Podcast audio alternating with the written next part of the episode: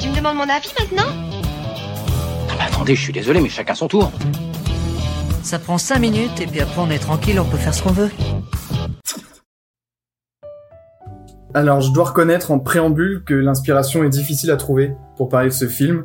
Euh, j'ai d'ailleurs repoussé l'échéance aussi loin que je le pouvais. J'ai relu mes notes plusieurs fois en essayant d'y trouver des éléments intéressants, des points d'accroche, des choses euh, pour construire un tant soit un peu mon avis, au moins le structurer.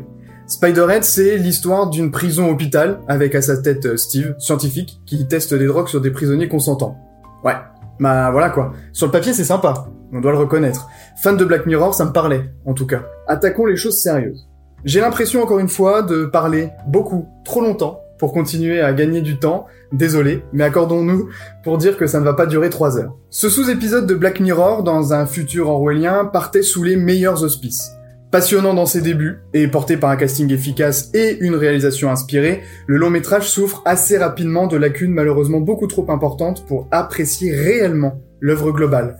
Joseph Kosinski avait dans les mains tous les ingrédients d'un film d'anticipation dystopique lui offrant de nombreuses possibilités narratives et visuelles. Du côté de la mise en scène, c'est intéressant. L'exploitation de la géométrie des décors pour composer ces cadres fait mouche, l'utilisation des couleurs et des symbolismes également. Mais ça aussi, ça finit par se vautrer dans un simplisme académique énervant à souhait. Narrativement, c'est absolument inégal et l'excitation des débuts laisse place à une inéluctable déception. La descente dans la psyché, dans la philosophie du savant fou, l'exploitation de la culpabilité, les questions du libre arbitre, du consentement et une réflexion sur les expériences sur les cobayes sont autant de promesses qui sombrent au final dans le néant d'un scénario qui ne sait ni comment, ni quoi raconter. On peut leur pardonner, la nouvelle ne faisait que 10 pages. Non, je déconne. Ça devait être trop difficile pour les scénaristes de Deadpool de creuser un peu et de distiller de forts enjeux dans ce film.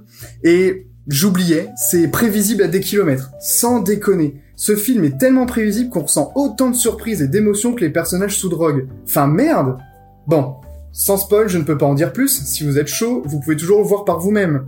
En bref, seul le casting et une réalisation, cependant inégale, sauvent un peu le film du naufrage intégral. Je crois que ça m'attriste en fait.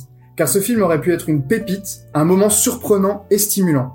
C'est décevant et chiant, et je ne dis pas ça pour entretenir la rime. Ce n'est que mon avis après tout, il est dans votre abonnement Netflix, vous ne risquez pas grand chose, mis à part vous faire votre propre avis et voir le beau Chris Thor Hemsworth et un Miles Taylor au niveau. Alors, pourquoi pas? Après tout, ce n'est qu'une énième production Netflix, insipide pour les uns, réussi pour les autres, à vous de voir.